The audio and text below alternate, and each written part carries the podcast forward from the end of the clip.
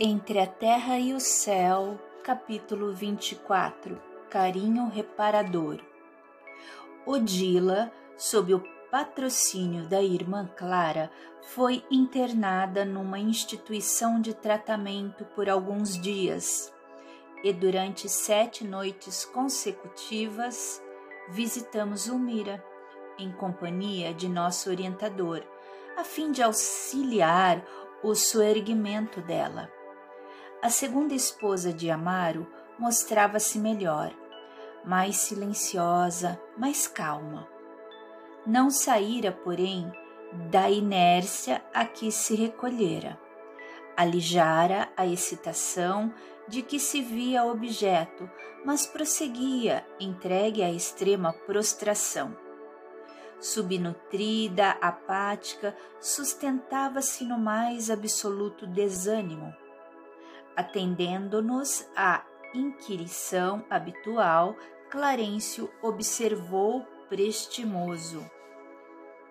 Acha-se agora liberta, contudo reclama estímulo para subtrair-se à exaustão. Falta-lhe a vontade de lutar e viver. Confiemos, no entanto. A própria Odila favorecer-lhe-á a recuperação à medida que se lhe restaure a visão espiritual. A primeira esposa de Amaro aceitará o imperativo de renúncia e fraternidade para construir o futuro que lhe interessa. Zumira, com efeito, continuava livre e tranquila. As peças do corpo funcionavam com irrepreensível harmonia, mas efetivamente algo prosseguia faltando. A máquina mostrava-se reequilibrada, entretanto, mantinha-se preguiçosa, exigindo adequadas providências. Transcorrida uma semana, Irmã Clara convidou-nos a breve entendimento comunicou-nos que Odila revelava grande transformação. Submetida à assistência magnética a fim de sondar o passado, reconhecera o impositivo de sua colaboração com o marido para alcançarem ambos a vitória real nos planos do espírito. Suspirava pelo reencontro com o filhinho dispunha-se a tudo fazer para ser útil ao esposo e à filhinha. E para tanto, combateria a repulsa espontânea que experimentava por Zumira, a quem auxiliaria como irmã, reajustando-se devidamente para fortalecê-la e ampará-la. A benfeitora mostrava-se satisfeita, recomendava-nos trouxéssemos Amaro, tão logo pudesse ele ausentar-se do veículo físico na noite próxima até a casa espiritual de refazimento em que Odila se encontrava. Do entendimento entre ambos resultariam de certo os melhores efeitos. A mãezinha de Evelina estava reformada e daria provas do reajuste efetuando o primeiro esforço para a reconciliação. A solicitação de Clara foi alegremente atendida depois de meia-noite, quando o ferroviário se rendeu à branda influência do sono, guiamo-lo ao sítio indicado. No aposento claro e florido do santuário de recuperação em que Odila se localizava, aguardava-nos a instrutora junto dela. O pai de Júlio, que seguia menos consciente ao nosso lado, reconhecendo a presença da mulher que amava, ajoelhou-se, cobrou a lucidez que lhe era possível em tais circunstâncias e exclamou enlevado: Odila, Odila! Amaro, respondeu a amiga companheira, então completamente transfigurada. Sou eu, sou eu quem te pede coragem e fé, serenidade e valor na tarefa a realizar. Estou farto, farto, clamou ele, agora em lágrimas, a lhe verterem copiosas. Odila, sustentada pela venerável amiga, levantou-se com alguma dificuldade e, alisando-lhe os cabelos, perguntou em voz comovida: Farto de quê? Sinto-me entediado, entediado da vida. Casei-me de novo, como deve saber, acreditando garantir a segurança de nossos filhos para o futuro. Entretanto, a mulher que desposei nem de longe chega a teus pés. Fui ludibriado. Em lugar da felicidade, encontrei o desapontamento que não sei disfarçar. E fitando-a com enternecedora expressão, comentou triste: Nosso Júlio morreu num desastre quando encerrava para mim as melhores aspirações. Nossa filha se estiola num quarto sem alegria e a madrasta que lhes impus apodrece num leito. Ah, Odila, poderás compreender o que sofro? Tenho rogado a morte ao céu para que nos reunamos na eternidade, mas a morte não vem. A esposa, compreensivelmente mais bela pelos pensamentos redentores que agora lhe emanavam do ser, com os olhos enevoados de pranto, falou-lhe com inflexão inesquecível. Sim, Amaro, compreendo. Também eu padeci muito. No entanto, hoje reconheço que a nossa dor é agravada por nós mesmos. Por que havemos de converter a distância em rebelião e a saudade em venenoso fel?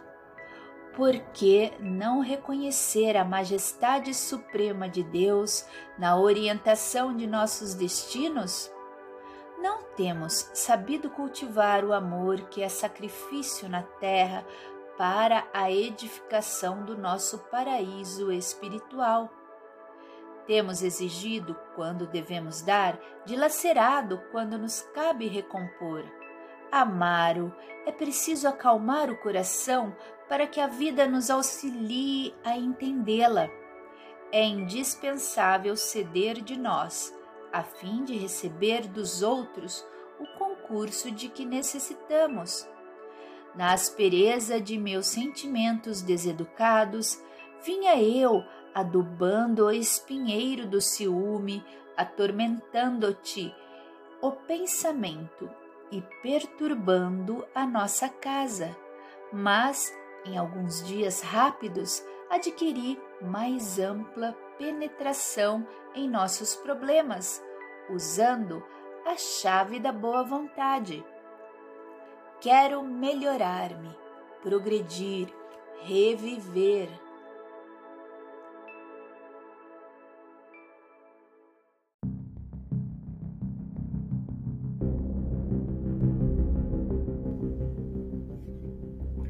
O ferroviário contemplou-a carinhoso e reverente e acentuou desalentado.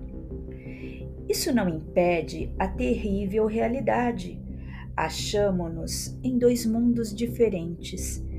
Infortunado que sou, sinto-me desavorado e infeliz. Achava-me igualmente assim Contudo, procurei no silêncio e na oração o roteiro renovador.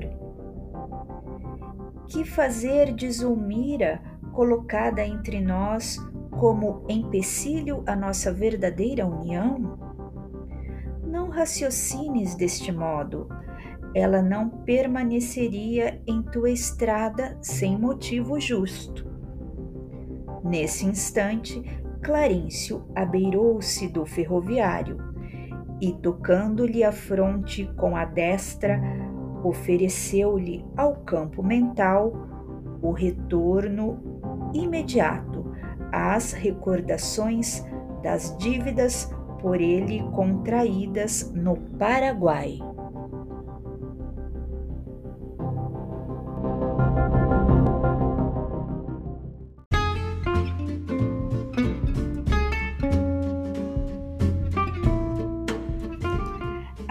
Estremeceu e continuou escutando.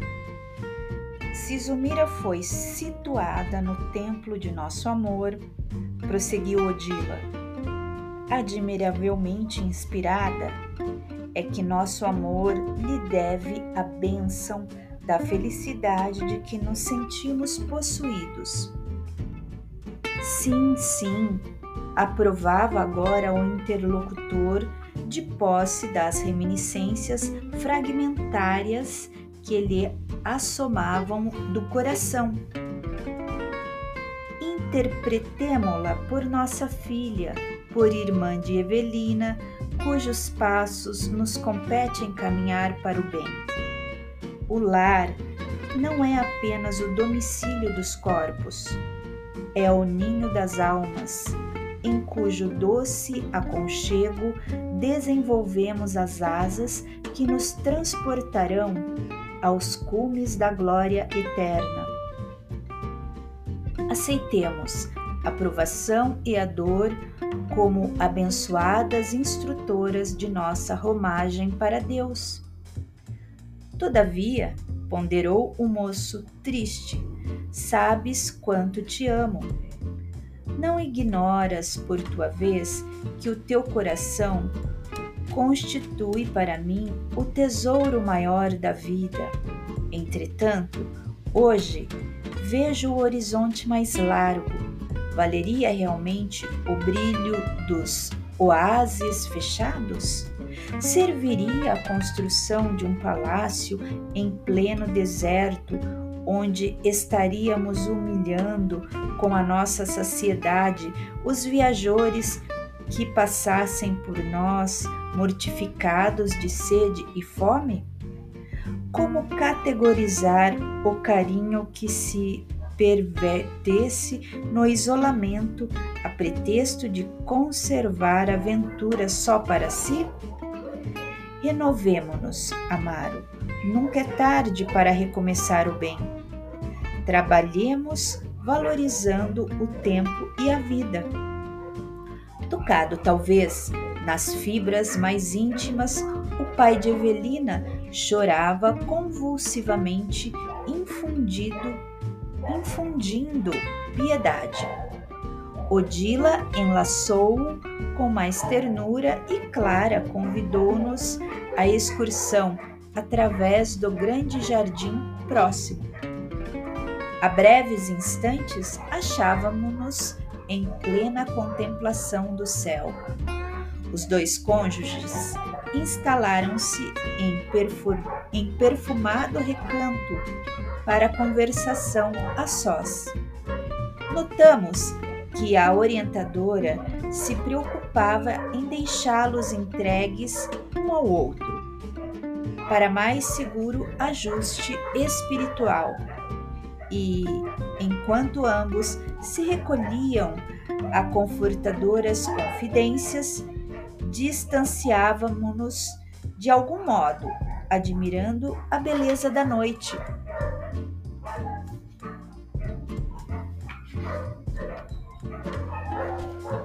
maravilhoso o firmamento cintilava. Longínquas constelações, como que nos acenavam, indicando glorioso futuro.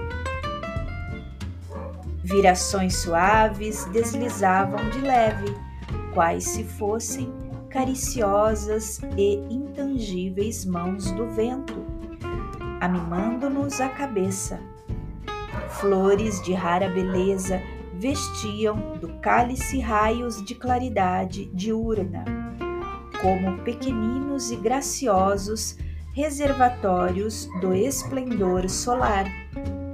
Irmã Clara fascinava-nos com a sua palavra brilhante, com simplicidade encantadora, comentava suas viagens e outras esferas de trabalho e realização, exaltando em cada narrativa o amor e a sabedoria do Pai Celestial.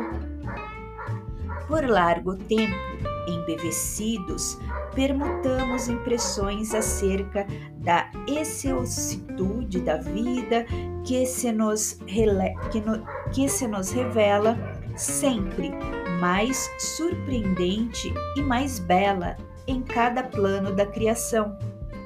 Avizinhava-se o novo dia. Tornamos a presença do casal para revolver o companheiro ao lar terrestre. Ambos, ao término do grande entendimento, apresentavam o rosto pacificado e radiante. Irmã Clara guardou a pupila nos braços e as duas seguiram-nos a roupagem, a romagem de volta. Em casa, Amaro despediu-se de nós, risonho e calmo. Dispunhamos-nos à retirada quando a instrutora nos advertiu: Esperemos, Odila retomará hoje a tarefa. O relógio marcava seis da manhã. A maneira de colegial em dia de prova, a transfigurada mãezinha de Júlio fitava-nos com extrema expectação. Amaro recuperou o corpo físico, descerrando os olhos com excelente disposição.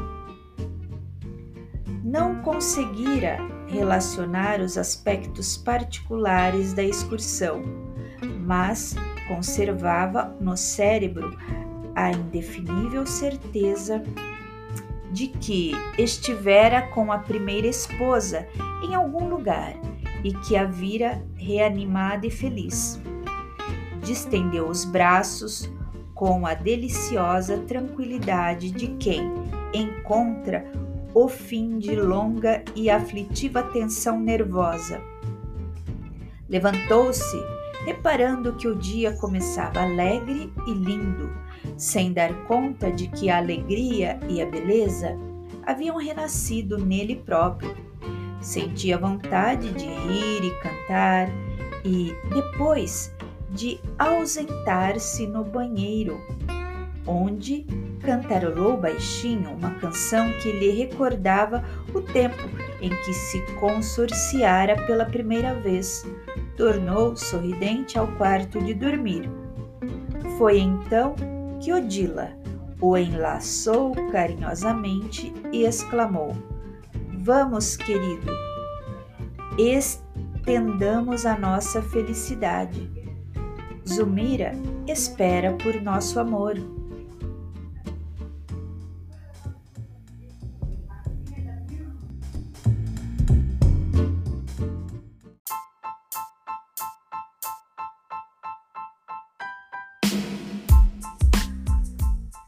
Capítulo 25 Reconciliação Amaro não registrou o convite da companheira desencarnada em forma de palavras ouvidas, mas recebeu-o como silencioso apelo à vida mental. Dirigiu-se à pequenina copa pensando em Zulmira com o insuptável desejo de comunicar-lhe o estranho contentamento de que se via possuído. Não seria justo envolver a esposa doente na onda de alegria em que se banhava? Vimos que Odila tremeu um instante ao lhe observar a súbita felicidade com a perspectiva de restauração do carinho para com a segunda mulher. Compreendi o esforço que a iniciativa lhe reclamava ao coração feminino e, mais uma vez, reconheci que a morte do corpo não exonera o espírito da obrigação de renovar-se. No fundo, não podia sentir, de imediato, plena se lhe implantara no sentimento e não parecia disposta a perder a oportunidade de reajuste. Notando-lhe a queda de forças, Clara abeirou-se dela e falou maternal: Prossigamos firmes. Todo o bem que fizeres a Zulmira redundará em favor de ti mesma. Não esmoreças, ajuda-te. A vontade, a procura do bem, realiza milagres em nós mesmos. O sacrifício é o preço da verdadeira felicidade. O abraço afetuoso da benfeitora infundiu-lhe energias novas. Os olhos dela brilharam outra vez. Enlaçada ao marido, impeliu-o docemente ao leito em que a pobre doente repousava. A enferma, por certo, desde muito perdera o contato com qualquer manifestação afetiva por parte do companheiro e, assim, ao lhe ver o semblante carinhoso e feliz, exibiu larga nota de espanto. Zumira, perguntou ele, inclinando-se para o seu rosto ossudo e desconsolado. Estás realmente melhor? Sim, sim, suspirou a interpelada excitante. Escuta, hoje amanheci pensando em nós, em nossa felicidade.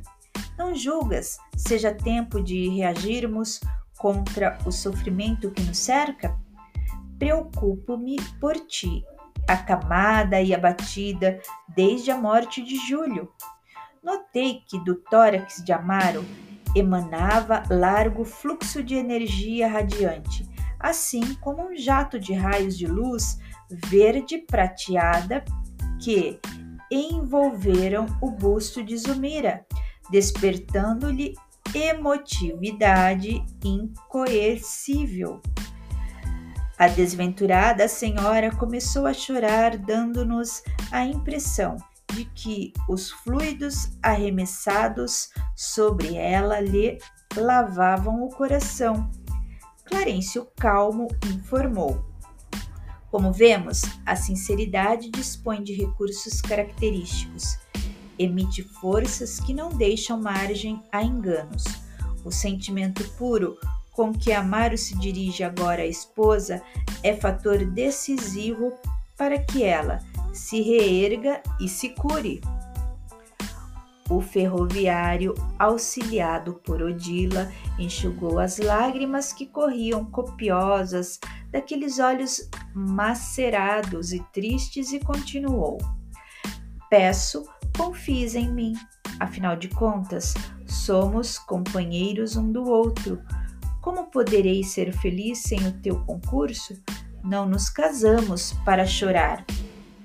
Amaro, exclamou a interlocutora agoniada, conservando ainda os últimos resíduos mentais do complexo de culpa em que se torturava. Como te agradeço a alegria desta hora. Entretanto, a imagem de Júlio não me sai da lembrança. Sinto que o remorso me persegue. Não fiz tudo o que eu devia para salvar o filhinho que me confiaste. Esqueçamos o passado, asseverou o esposo decidido. Todos pertencemos a Deus e acredito que a dívida, que a divina vontade vive conosco em toda parte. Indiscutivelmente, Júlio nos faz muita falta, mas não podemos renunciar à vida que o céu nos concedeu. É imprescindível lutar, procurando a vitória ligado à mente da primeira esposa, que tudo fazia por ajudá-lo, prosseguiu com enternecedora inflexão de voz. Não ouvides que pertencemos aos compromissos morais que assumimos. O carinho do meu caçula significava muitíssimo para o meu coração Contudo, não pode ser mais importante que o nosso amor. Refaze-te, vivamos nossa vida. Temos Evelina e a nossa felicidade.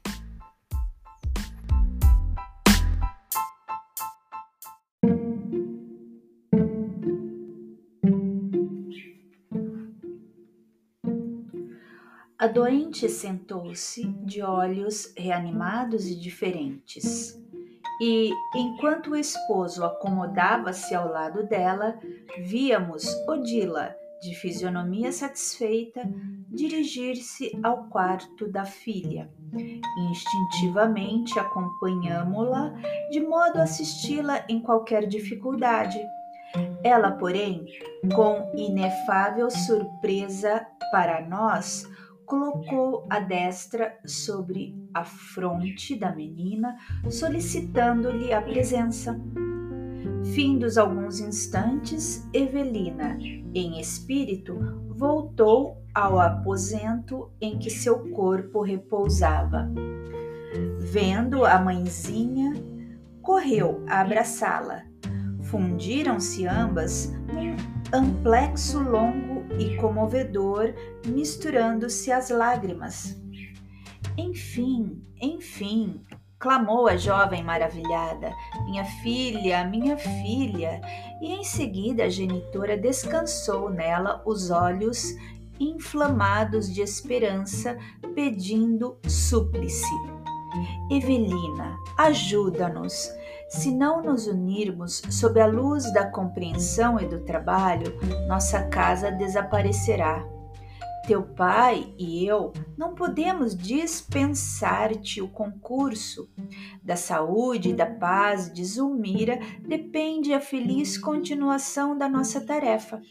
Deus não nos reúne para a indiferença ou para o egoísmo, e sim para o serviço salutar de uns pelos outros. Mãezinha, explicou a jovem estática. Tenho orado, tenho pedido ao seu coração, ao seu coração nos auxilie, nos auxilie. Sim, Evelina, sei que em tua abnegação não te descuidas da prece. Jesus terá recebido teus rogos. Achava-me surda, vitimada pelo ruído destruidor da minha própria incompreensão. Sinto, porém, que minha alma desperta hoje e vejo que nos compete algo fazer para restaurar o valor do teu Pai e a alegria de nossa casa. Continuarei orando. Não ouvides a prece, querida, mas a súplica que não age pode ser uma flor sem perfume. Peçamos o socorro do Senhor, algo realizando para contribuir em seu apostolado divino. Comecemos por refundir a confiança em tua nova mãe. Faze-te melhor para ela, procura, desdobra-te no trabalho de preservação da tranquilidade doméstica, a fim de que Zulmira se veja segura de teu afeto e de teu entendimento filial. Uma rosa sobre a mesa, uma vassoura diligente, uma peça de roupa cuidadosamente guardada, uma escova no lugar que lhe compete, são serviços de Jesus no santuário da família, com os quais devemos valorizar o pensamento religioso. Não te detenhas tão somente nas boas intenções, movimenta-te no trabalho encorajador da harmonia. Se o anjo do serviço em nossa casinha singela. Se o anjo do serviço em nossa casinha singela. Zulmira necessita de uma irmã, de uma filha. Aproveita a oportunidade e faze o melhor. Evelina, com indefinível contentamento a iluminar-lhe o rosto, enlaçou a mãezinha com extremada ternura e beijou-a muitas vezes.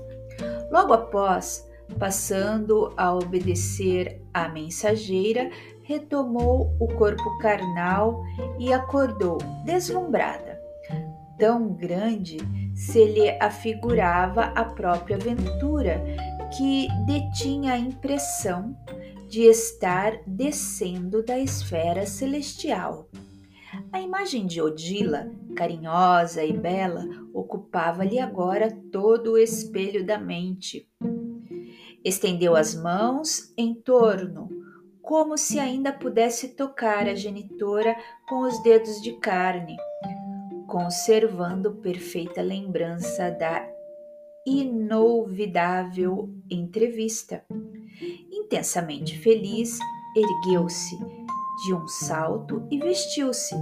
Finda a higiene rápida, vimos Odila reconhecê-la nos braços, conduzindo-a igualmente até Zumira. Induzida pela influência materna, passou pela copa e chegou junto da madrasta, oferecendo-lhe pequena bandeja com a leve refeição da manhã. Amaro e a companheira receberam-na encantados. Meu Deus, disse a doente sorrindo, tenho a impressão de que um anjo penetrou nossa casa.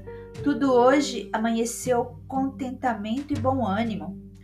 Evelina alcançou o leito, reuniu os dois cônjuges num só abraço e falou jubilosa: Sonhei com mãezinha. Via tão nítida como se ainda estivesse conosco. Afirmou que necessitamos de amor e recomendou: seja eu para Zumir a filha, a filha que ela não tem. Ah, que felicidade! Mamãe ouviu minhas preces.